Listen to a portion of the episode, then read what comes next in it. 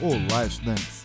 Sou o professor Marco Nunes e este podcast é uma revisão rápida do Nerd Curso Biologia sobre as sociedades.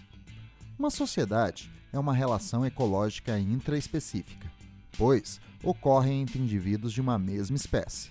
É uma relação harmônica, visto que beneficia todas as partes envolvidas.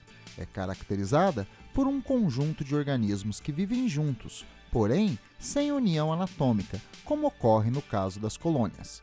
Os indivíduos são organizados em castas, ou seja, classes, que realizam diferentes funções, contribuindo para o bem comum da sociedade.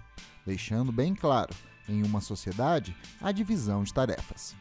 São exemplos de sociedades os insetos sociais, como as abelhas, cupins e formigas. Vou detalhar a sociedade das abelhas.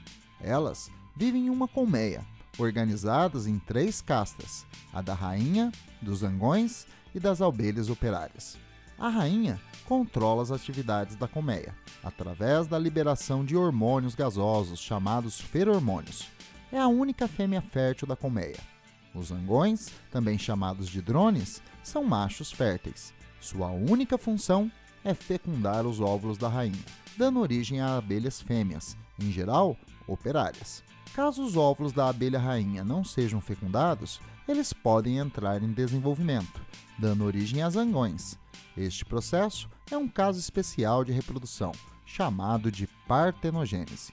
As abelhas operárias são fêmeas estéreis, ou seja, sem capacidade reprodutiva. São responsáveis pela construção da colmeia, produção de cera, própolis, coleta de néctar e pólen para a nutrição das larvas, zangões e rainha coletam água, limpam a colmeia e a refrigeram, batendo suas asas, e ainda são responsáveis pela defesa da colmeia, ato que realizam sacrificando a própria vida. Bom, é isso aí. Continue firme nas revisões do Nerd Curso Biologia e bom estudo!